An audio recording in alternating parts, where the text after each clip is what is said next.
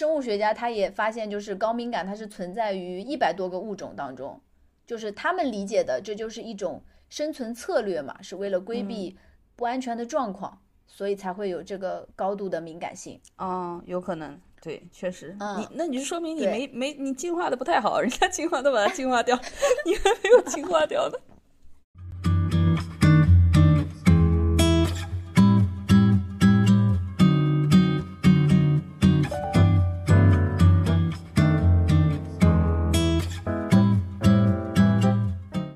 家好，我们是自由的猫，我是小易，我是家毛，我差点说成我是家毛了。今天聊什么呢？今天，今天其实，嗯，想说的东西还蛮多的，就是嗯今天我是头一回认真准备了要讲的东西，就为了那个，为了我们一百多个订阅。对，这对我们来说头以前一次。对，以前都是靠小饼干一己之力催更，是然后的，在这里感谢小饼干，要不是你的话，我们可能不会更新的这么频繁。对，就不会有动力每个礼拜都更新，就靠这个唯一的一个粉丝，是的，靠着小饼干的催更，但是也是经常糊弄，就没有那么认嗯真嘛，可能。对，然后有什么聊什么。这次，呃，对，然后这一次突然有了订阅，然后当然要好好准备呀。嗯，但是我特别怕今天会把这个话题聊沉重，因为今天我感觉我想聊的一些东西都还是比较沉重的，就是比较严肃的，不能说沉重吧，就比较严肃的。所以说，嗯嗯、靠你了，家猫，一定要活跃气氛。这对我来说简直哦还可以吧。我最近发现我有社牛的潜质。那，嗯，那那那我就先开始讲呗。本来要讲的事情其实挺简单的，就是我去找我们的领导嘛，然后他跟我讨论他上初中的女儿，嗯，他没有直接说问题，但是大概能猜到，可能就是那个小朋友他过度减肥，然后由此哦引发的我自己的一些感悟。嗯，但是呢，好巧不巧，我们上一期的播客被推到了星星榜，然后嗯。导致播放量激增，订阅量小增，然后也就有了一些别的声音嘛，比如说。嗯，说我们没有内容啊，说我们讲话没逻辑啊，说我们说话很很丧啊，然后我我我就先解释一下嘛你不要 解释，有什么好解释的？我要解释，我就是这样一个人，你要我我不解释我难受。好吗？你解释吗？你应该啊说，我我就是这样一个人，我本来就丧。不是，我是要解释一下，就我们是一档闲聊的节目，就是跟大家说清楚，我们没有什么干货，就是哎，你不能说的这么肯定，万一之后有干货呢？你不要，你不要直接说没有什么干货，可能会出现一些干货，但是这种频率比较低。我我跟你讲嘛，我昨嗯天特别想跟大家讲一期关于战斗的经验教训，就是什么战斗啊？哦，战斗就是啊脸上的痘痘。嗯，acne，嗯，好，我我真的有好多好多话想说啊，你知道吗？你你一说干。货，我就想到这个。哎，你真的可以讲，你的这个干货对我的帮助很大。对，因为我觉得痘痘真的是困扰很多女生的问题，好好好下然后大家都走了太多太多弯路了，你不要讲着讲着就跑题了，我跟你讲。又又没逻辑了。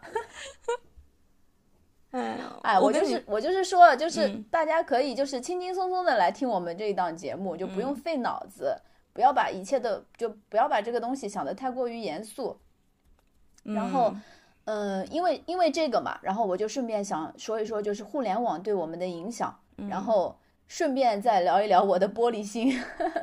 好嘛，你说嘛，嗯，然后先回到刚才说的我们领导的那个事情嘛，嗯然后因为我们单位都是男生，所以他就说问问我女生都是怎么想的，嗯说是不是都要追求那种很瘦很瘦，然后才觉得美？他说那么瘦有什么好看呢？不是应该那种呃健康的身材才是美吗？然后我告诉他，我说网络上对女生一直流行的就是这种白又瘦的审美，我说虽然现在很多女性都已经开始觉醒嘛，然后抨击这种畸形审美，包括部分男性啊，就是在抨击这种畸形审美。嗯，但是就毕竟这种观念荼毒和浸淫这个社会太久了，就不可能一下子根除的。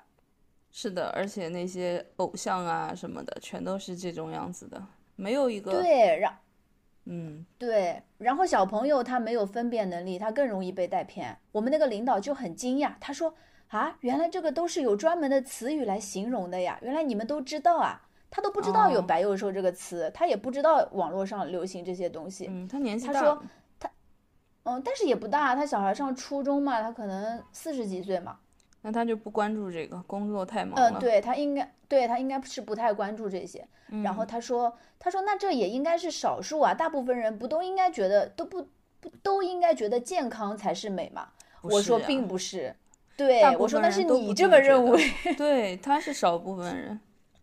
对我说大部分人可不是这么认为的。我说我说我自己都是，我二十来岁的时候我都追求这种审美的，只不过我现在嗯三十多了，我有自己的判断了，然后我就比较少的在意别人怎么说我，我更多的是关注我自己的感受嘛。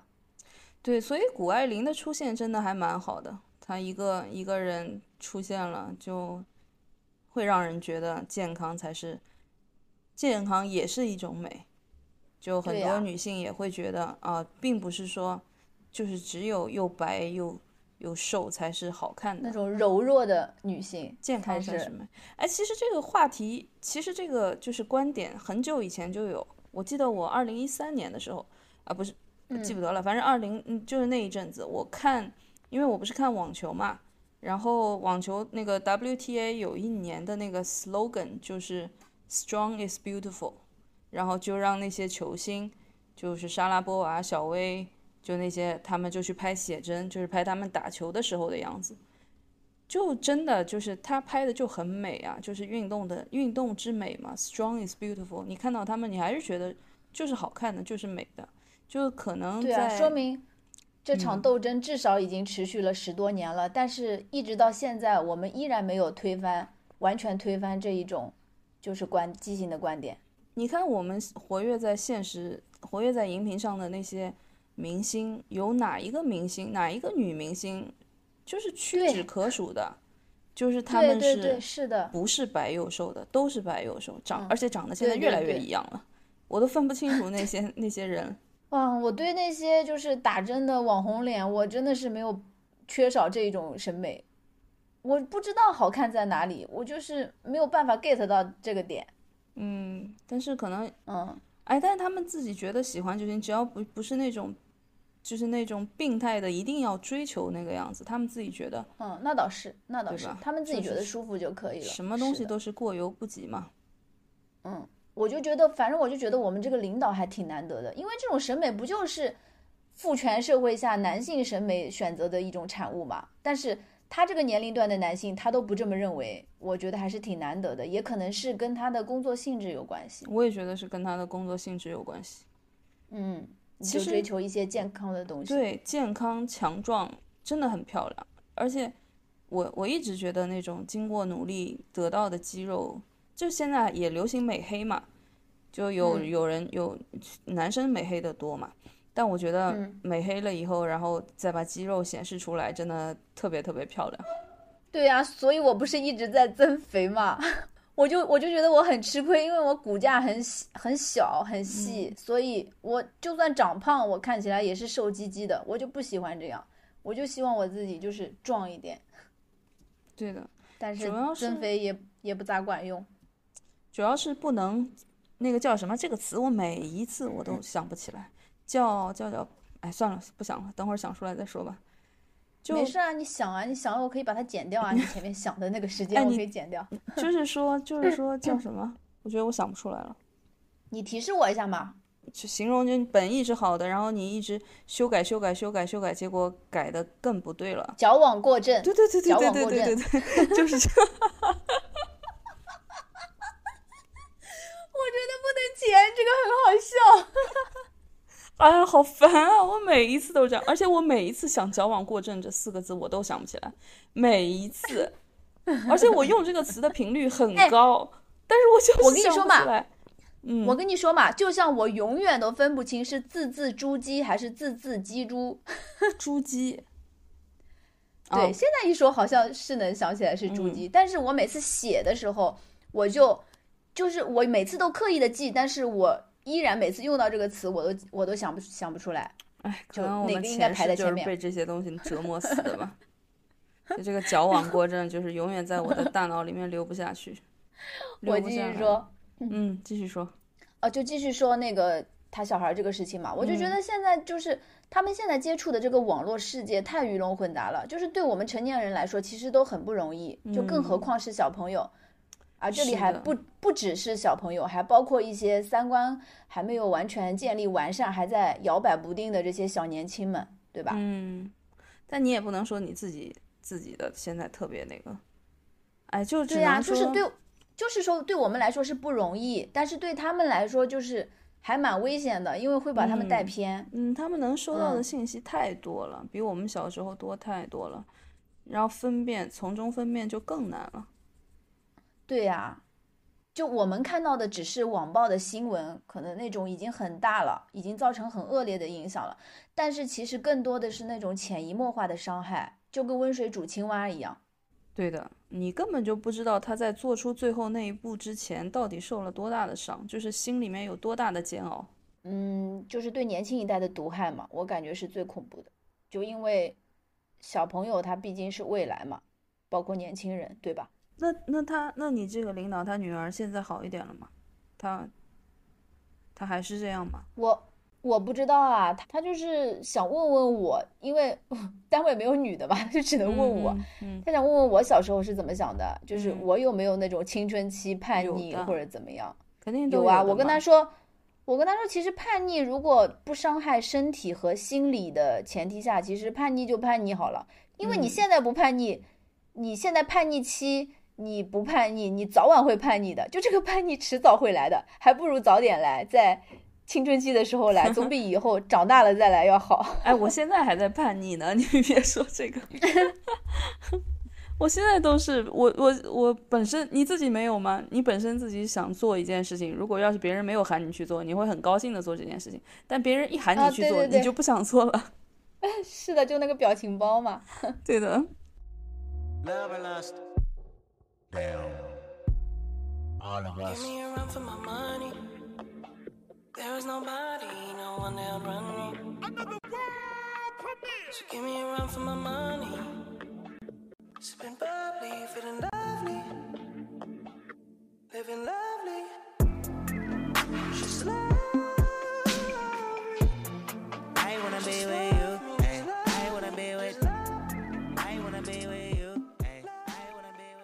嗯，然后就就联想到了最近的新闻嘛，就是我们前几天不是聊还聊到嘛，就是嗯。那个一年级的孩子他车祸去世，然后就十天后他妈妈被网暴跳楼了嘛，哎就，不一定是网暴，可能是双重的打击嘛，一个是没有办法接受自己的孩子去世嘛，丧子的悲痛嘛，我今天早上还刷到这个这个消息呢，我还看到了，就是微博给他列了一个时间线，哎，真的就还蛮那个的，说五月二十三号，武汉一小学生在校内被老师开车撞倒后身亡，肇事司机是四年级班主任，已被警方带走。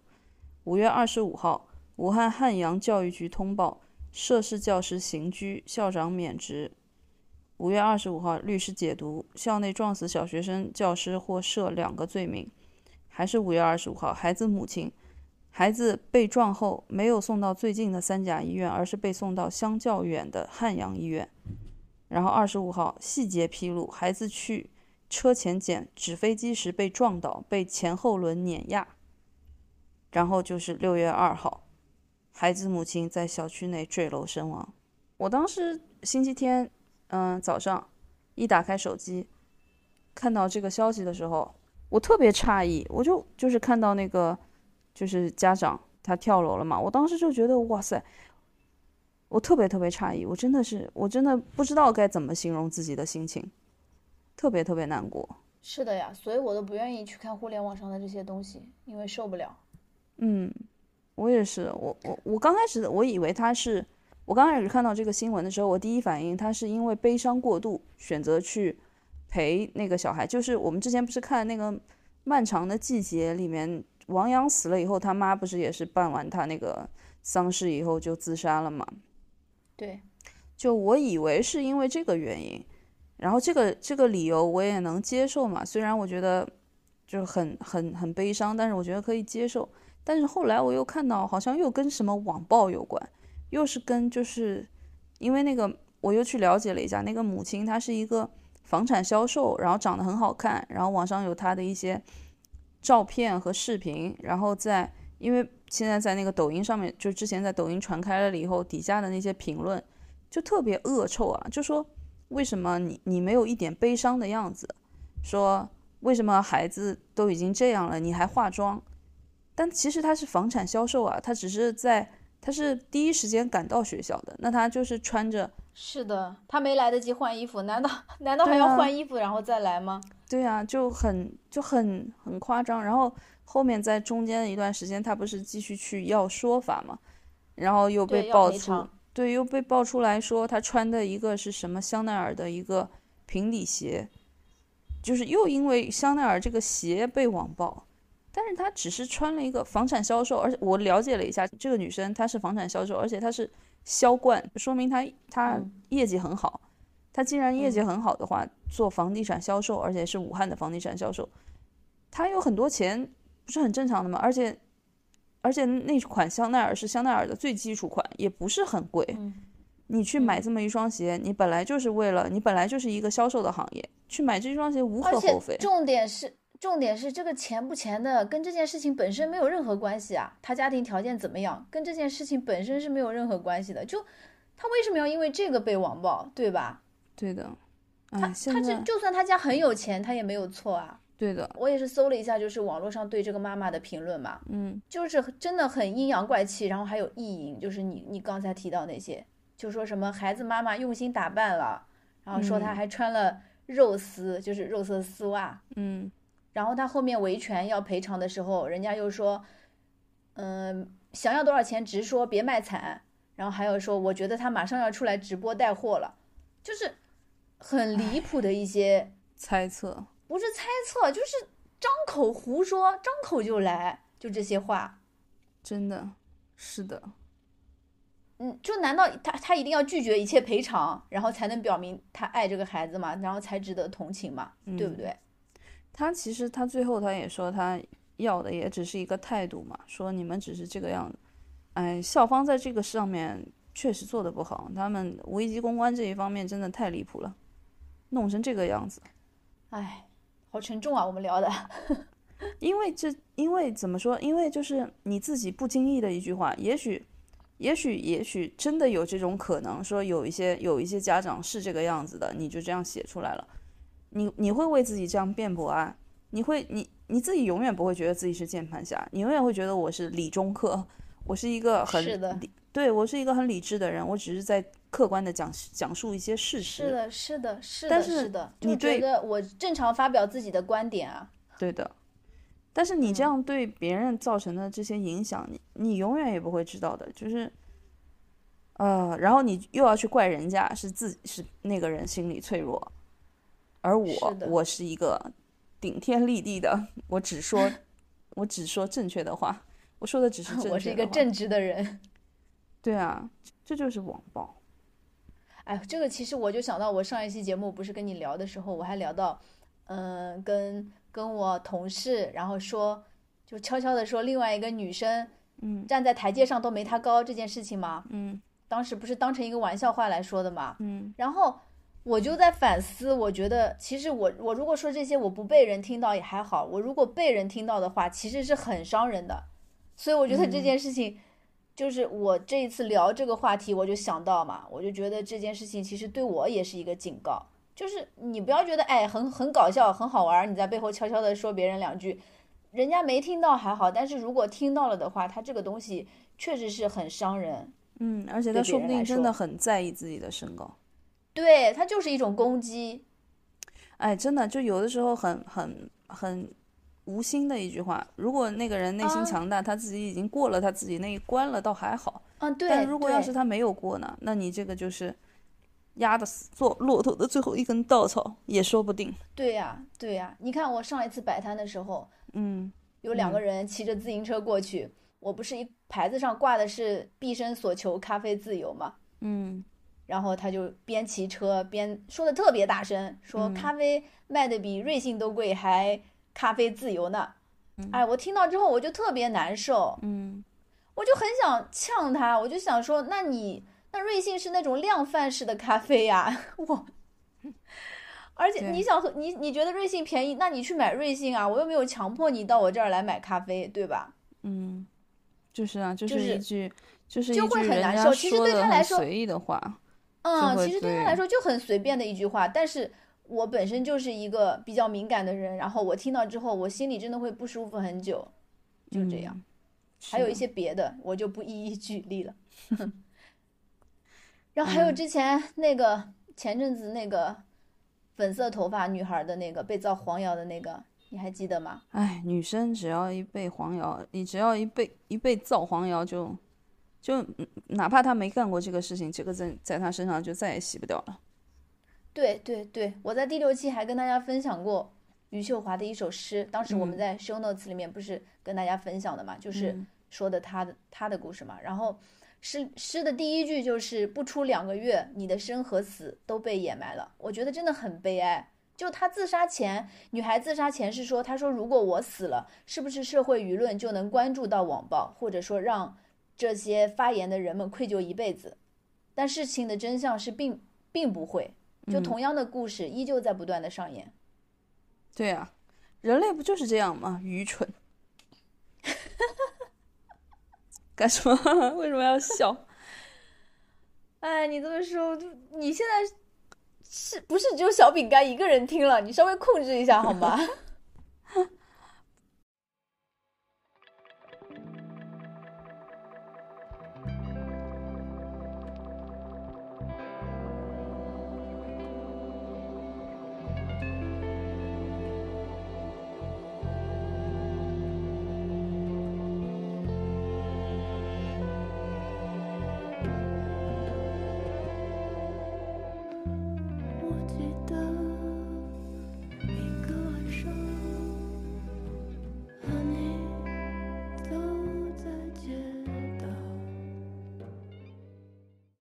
哦，嗯，我想说，我之前就是我们这次我认识了一个新的，在工作当中认识了一个新的朋友，然后这个朋友我很嗯。喜欢他，但是他就是有一点点，就是不自信，他就是那种，嗯。嗯，因为你提到那个身高的话题，我想到他的嘛，他就是每一次嗯。不管是什么什么事情，他都要说到他身高矮这个问题，嗯，然后他嗯每一他其实表面在自嘲，实际上是他自己很在意，他很在意，他就是用这种自嘲的方式来掩盖自己的这种，嗯，自卑吧。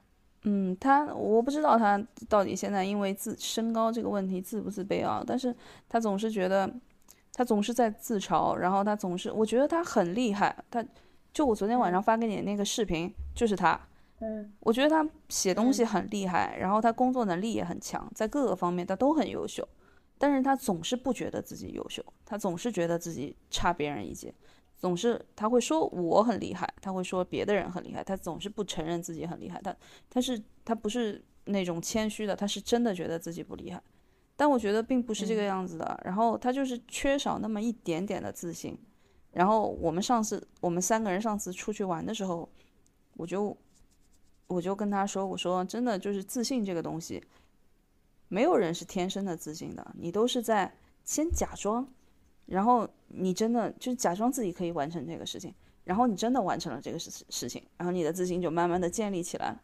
虽然我说的，我跟他说这个就就很像说教嘛，就是那个啊，这句话就是其实就是 fake it un until you make it。嗯我跟他说这个就很像说教嘛，但是也是因为我们我们关系比较好了，然后平常是平常我对他就是经常的夸他，就只要看到他干一个什么特别特别厉害的事情，我都要夸他。我而且我觉得女生和男生真的不一样，就我现在在我周围四周这些朋友，我能认为是朋友的人，我都会夸他们，就经常夸他夸他们好看啊，夸他们什么东西，然后就会觉得。啊，对方真的就就会很高兴，就哪怕你说的就是事实，你没有刻意的在夸他。我现在就有一个很好呃很好的一个做法，就是我把我呃自己内心真正的想法，就是觉得他们优秀的地方，就当面说出来给他们听，然后我就觉得对方很开心，我也很开心。我觉得这样子的话，正向反馈嘛。对，然后他们有的时候也会反反馈给我一些东西，也让我会觉得很开心嘛。但我并不是为了这个这个反馈回来的东西，我只是觉得真的他们足够美好，但是他们老是自己看不到，然后我就觉得很很可惜。我希望有一个人嗯能提醒他们，提醒到他们这一点。而且我觉得这样的话，他们开心一点，我的朋友们开心一点，不是一个很好的事情吗？这时候你这个朋友的这个起的作用就很大了。对的，我也不知道，也许吧，可能吧，就是能让他们在一天当中可以小小的开心一下。是的，所以就是因为你不是说到你说你要说自己那个高敏感这个问题嘛？其实我觉得我哦，玻璃心是吗？对我自己，我自己觉得我也是一个高敏感的人。我今天也稍微查了一下，说高敏感的人可能就是自我反省的比较多，嗯，对，就是经常陷入深深的自我怀疑。对，然后自我怀疑、自我反省，然后老是觉得周围没有什么人跟他们是一样的，过于理嗯想主义。所以我就自己觉得自己其实可能也是这样的人，然后我慢慢的，但是我可能是我在高敏感的我同时，觉得你其实还，好哎。神经大条。对，因为 对呀、我觉得你还比较大条呀。对，就有的时候我也我也分不出来，感觉不到，嗯可能我没有那么高敏感，我可能是敏感型。嗯，对我也感觉，我觉得我我自己就是一个特别敏感、特别玻璃心的人，完全不是敏感性，绝对是高敏感性。为什么？就是我也会经常陷入这种深深的自我怀疑啊，然后别人的就是一举一动、一个眼神、一声嗯轻微的叹息，在我这儿都是蝴蝶效应，都会被我过分解读。哦，就是，所以我很想就是也跟大家分享一下我的感受嘛。我之嗯。前也查了资料的，嗯。就是我关注的一个心理学的公众号，我查了一下这个高敏感性的嗯。定义嘛，然后嗯就简单概括了一下，大概是这么说的，就是高敏感的人群通常能够更完整细致地处理外在世界的信息，嗯。然后这样也就使得在相同的刺激下，会比其他人感受到更多的波动和变化。其实就很简单，就字面意思嘛，就是、嗯就是敏感程度比较高嘛。嗯，那它有什么表现形式呢？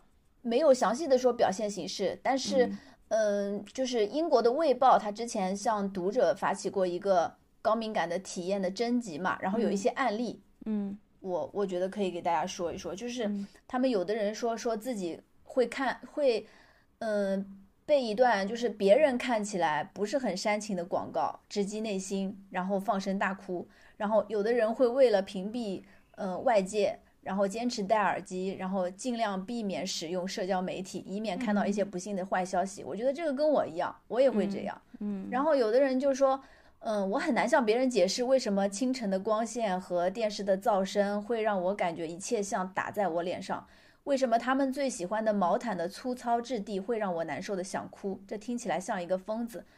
其实这就解释了为什么有些人他因为光线和噪声对他们的睡眠影响就会非常大，但是有些嗯人就觉得无所谓，照样呼呼大睡。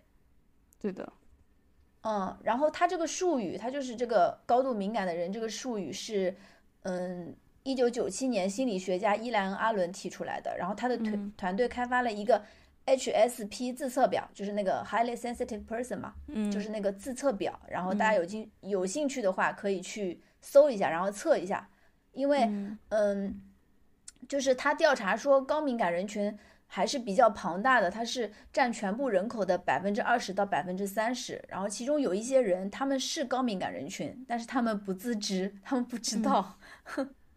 嗯，我就对，嗯，所以说蛮好的，蛮好的。如果大家感兴趣的话，哎，嗯可那那你以去查一，对，以可以去自测一下。测一下，测一下。然后你很多嗯很多的行为，或者是你很多的烦恼，可能都会解决，就会对你就会迎刃而解了，就很多困扰。就我觉得高敏感的人，放松了。嗯，对我就觉得高敏感的人其实他各自都有自己的点。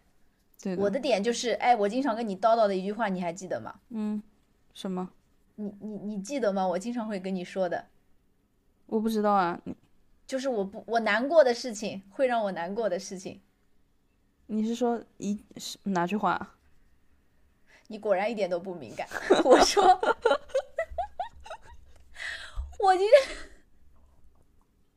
你说了，我肯定有印象，但是我不往脑子里记呀、我不是经常跟你说，我说小动物真是老天爷派来惩罚我的。哦对，我不经常说嘛，就我见不得那些流浪的小猫小狗，就是我嗯会因为看到一只小猫翻垃圾桶找吃的，或者看到嗯一只脏兮兮的小狗从马路边走过，我的情绪就会瞬间跌入谷底，不管我嗯之前有多开多高兴，瞬间跌入谷底，然后就难过一整天。我需要不断的去开导自己，或者向朋友倾诉，然后嗯我才能走出来。需要花很久的很长的时间，你是从小就这样吗？小时候没那么严重，嗯，可能现在年龄越大就 越严重。嗯，小时候可能就不开心一下，因为小时候不会想那么多，就不会觉嗯得对的，就脑头脑比较简单嘛，可能就想不了那么细。但是现在就是你看看到一只小猫在垃圾桶找吃的，哎，你就能浮想，就会联想一大段，然后就难过的不行。哎，然后我是的，你每次跟我，说这个，我都不知道应该怎么安慰你。对，然后我在看那个全游的时候，就是嗯里面的那个龙不是被夜嗯王杀掉的嘛？嗯有有一个剧情，最后那个就是他们跟那个异鬼还是叫那个是叫嗯异鬼还是叫白鬼，我忘了。异鬼，就是跟他们，嗯对，跟那些异鬼最后绝杀的是对战的时候，那个龙不是被那个夜王杀掉的嘛？杀掉那个嗯剧情，我都是快进的，我都不敢看。就是我明明知道这都是特电脑特效，嗯，然后道理我也我都明白，我也很努力，但是我就是做不到，我情绪嗯就是抑制不住。像人人家是看那个什么忠犬八公啊这些电影，我是根本嗯碰都不敢碰的。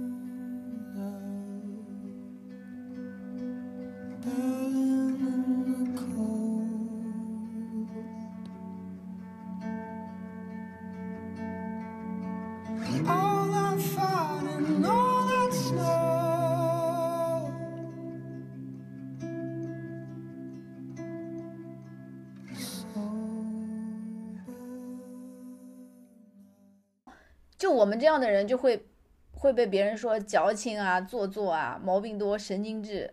然后我觉得，嗯，对我来说最伤害我的一句话就是“你也太敏感了吧”。哦，就是，嗯，就是我们很敏感，我们知道，但是嗯。被人戳穿以后，就是会有一种自卑感和羞愧感，就立刻就涌上来，就觉得我真的是太敏感了，果然大家都不喜欢我，好像就一下子就论证了我自己的看法，有一啊，种你会这样有吗？嗯，会哦呀、会觉得被人精准的戳到了痛处，就这种感觉，哎我跟你讲会，特别难受。你要你嗯下次你就把缺点先暴露在别人面前。我跟你讲，我是一个特别特别敏感的人，我真的是一个特别特别敏感的人。就先说，我跟你讲，然后后面他就这个就伤害不到你了。所以我觉得其实我还是比较幸运的，就是我、嗯我我觉得我很感激我周围的朋友对我的包容和担待，嗯就是，嗯，比如说我每次跟周围的朋友倾诉就关于那些小动物的事情，然嗯。后他们都是耐心的宽慰我，就哪怕他们无法理解，你看你也是，就是哪怕你无法理解我，但是嗯。你会想办法来安慰我。然后还有比如说这次我们播客不是嗯有不一样的声音嘛，我就我就会我就很难受，我就想改一下那个节目的简介嘛，我不是跟你说，嗯然后其实你你并不在意这些，你就你你就丝毫不关注，你看都不看，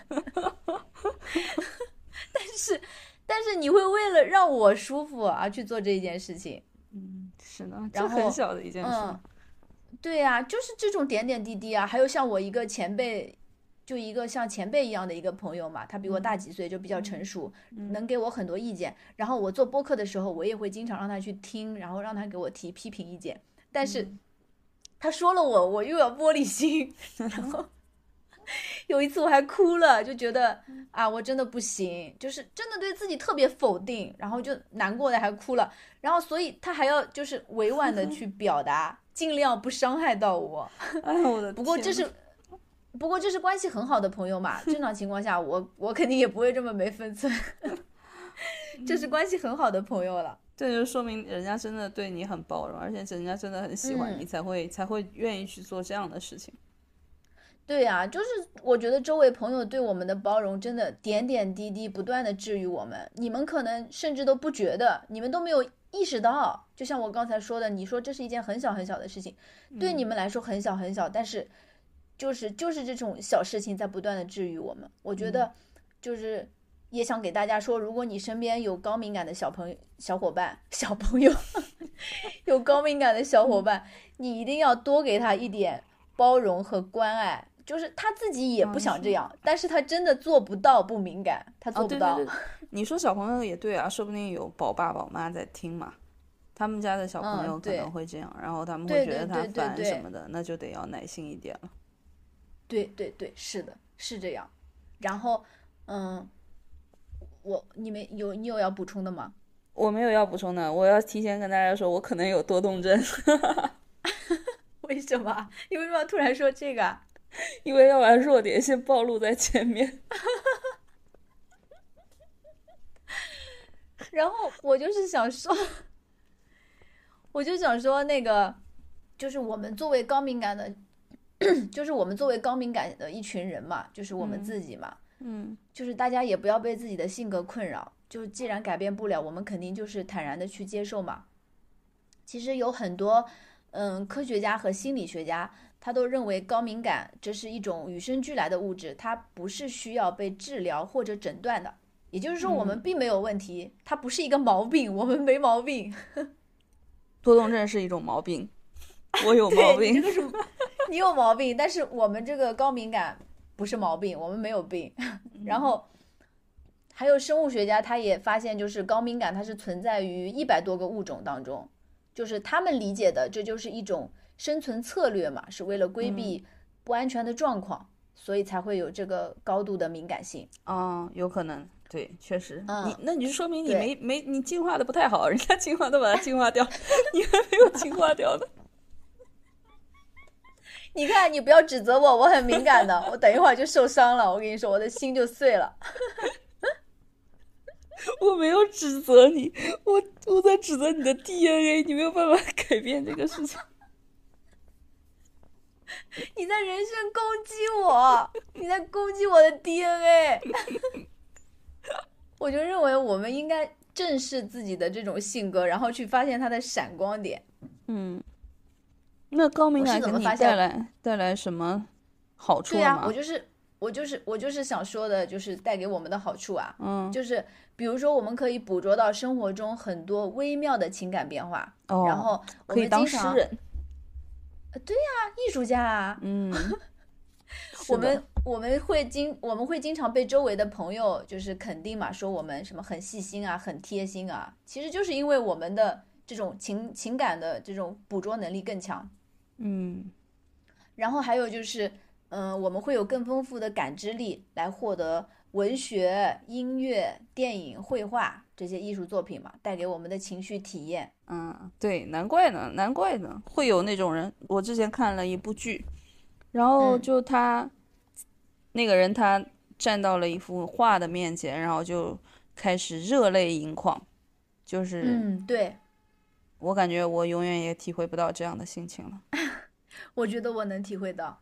呃，其实我们以前也聊过嘛，就是读一些诗啊什么的。嗯，你更喜欢读诗，我对哦，我今天拍的那张，我我拍的那张花生的照片后面好像就有几本诗，嗯，反正我现在面前的书架上面就是《孤独孩子》顾城的诗，《摇摇晃晃的人间》，就这些。你可能你可能诗这些诗对你来说读一遍就能你就能感受到他们里面的那些感受，而对我来说，我可能要读一遍，读一遍，可能感受不到，可能要读一遍到两遍，就要多读几遍嗯才能感觉到那个方面的意思，那些意思。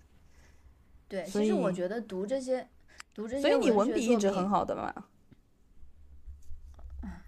我我一般吧，我就感觉读这些文学作品，它其实不是说作者要表达什么，他要去表现他的一些什么情绪，更多的嗯是我们自己从里面获得的一些共鸣，我们自己嗯得到的一些情绪体验。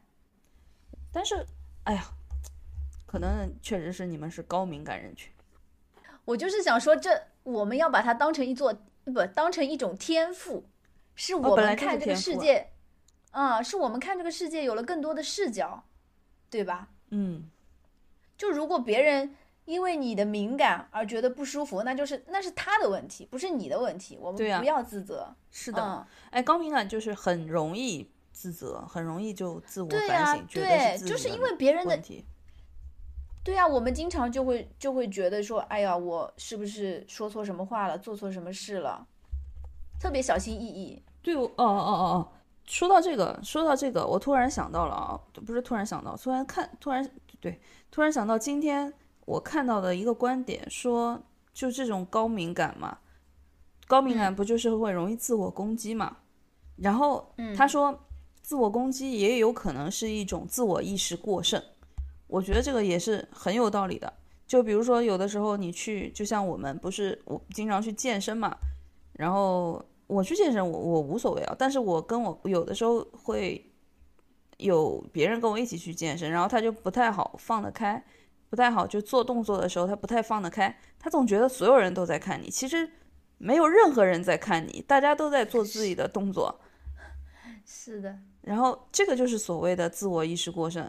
这个我觉得确实是这样，就是你如果要是自我攻击的话，就是真的没有任何人在看你，就你你不要不要再想这些东西，就是就包括有的时候上台演讲的时候，上台演讲大大家都在看你啊，但是你 真的就也不用那么那么紧张，你出一点差错没关系。对啊，真正在意的人没有那么多的，没有那么多人想要看你笑话啊，或者是想要怎么怎么嗯怎么样评评判你。哪怕你这一次出了差错，大家笑一笑，过几分钟别人就忘了，人家根本不会往心里去。是的，是的，就你真的不用太自我意识过剩，你不用太想太多，就嗯特别是有的时候就是，嗯嗯，我可以我碰到的有一些人，如果我教他们一遍，就有一些事情我教他们一遍他们不会，教他们两遍他们不会，然后教到第三遍的时候，他们就不太好意思来问我了。嗯然后我当时我其实就觉得你不需要我，我并没有被你烦到，他肯定就会觉得我好像，哎，我要是老是这么，我老是这么笨，我太笨了什么的，就是别人会不会嫌我烦？其实根本就没有，没有别人根本就没有嫌你烦。像我这种人，我要嫌你烦了，我肯定会直接跟你说的，你怎么还不懂啊？但是你这个也不是啊，那万一遇到像我这种人呢？我其实是嫌你烦了，但是我不好意思讲。嗯，那也没事，那就照样问啊，反正人家不讲，那就 对啊，你就自你就问啊，你你最后你看，最后把明问题搞明白的是你自己，烦的是他，真的是对让人家去烦去。你自己有道理。对不对？你只要自己想到自自己这边能 get 到就可以了。嗯，但是我跟你说嘛，就是还是那句话，就是道理都懂，但是做起来就很难。就是我们这些道理我们都明白，我们也不想这么敏感，嗯，但是就是很难做到。所以我嗯今天说这些的初心，我就是希望就是跟我一样的小伙伴能够减少一些困扰。就我们这个群体并不是少数，我们自己已经很不容易了，我们更要嗯去接纳自己。我觉得，对对对，确实是的，确实是的。像我这种人，嗯 像你这种人咋了？哎，我我什么时候我真的要去做一下那个 ADHD，就是多动症的那个确诊？什么？等我等我哪天？我真的怀疑自己有这个，这个真的不是一种病，它它是一种病，而且我知道我亲戚家的儿子有这个病。就是我的一个哎，姥姥还是姥爷小时候也有这个病。哦哦，我亲戚家的我那个侄子，他就是有这个病，他嗯小时候被确诊的。嗯我就觉得我们嗯家这个基因里面肯定是有这个病的，但是我没有被确诊，我就想去做一下这个，我就觉得你去吧，你已经不是第一次跟我说了。对，如果要是这个东西被确诊的话，我的一些所有的一些我自己很看不惯我自己的点就有了解释，那我就那我就心里很舒坦了。你就可以确定的说啊，我很完美，这些东西只是因为，只是因为是一种病，跟我本身是没有关系的。我其实还是很优秀的。没有 没有，我我自己是有这个病的呀，这个病还是我的，属于我的。哎，我什么时候去病？疾病是可以，疾病是可以被治愈的嘛？嗯，我什么时候去确诊一下啊？然后我到时候再再做一个博客，确诊嗯的这个事情。哎，万一我没有这个病呢你这个，对呀、我就是想说，万一你没有呢？我跟你说，你你自己算一算，我们前面做了八期，你在里嗯面一共立过多少个 flag？、我回头去统计一下，然后我要好好一个一个的拷问你，你这些立的 flag 你有没有做到？我做了，我跟你讲，我前一个，我上次说我要我要做一些嗯输入，然后有输出。虽然今天那个矫枉过正又又一次证明了我的输入 做又的还是失败不够，但是我真的在做。我昨天还写，我还昨天还写着呢，我昨天还写了呢。我昨天边看学习强国发我，我没我没发你，不代表我没做呀。我昨天边看学习强国，旁边边拿一个笔记本在写。我我哦是一个很厉害的人。你立的 flag 是要发给我的呀？我之前发给你了，你不是看不到吗？我用 Notion 发给你的，我知道啊，那我看不了呀。那不是我的问题啊。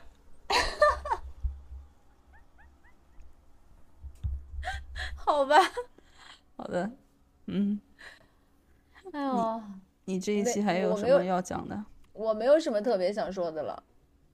那今天我们就聊到这里，好的，拜拜。嗯，下期拜拜下期再见。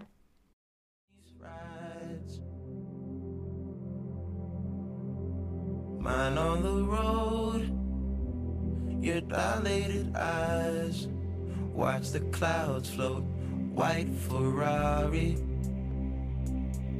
Had a good time. 16, how was I supposed to know anything? I let you out at Central. I didn't care to stay the plane. Kept my mouth closed. We're both so familiar. White Ferrari. Stick by me, close by me. You will find, you will find. As distance slow by. Left when I forget to speak. So I text the speech, lesser speeds, Texas speed, yes. Basic takes its toll on me eventually, eventually, yes. I on me eventually, eventually.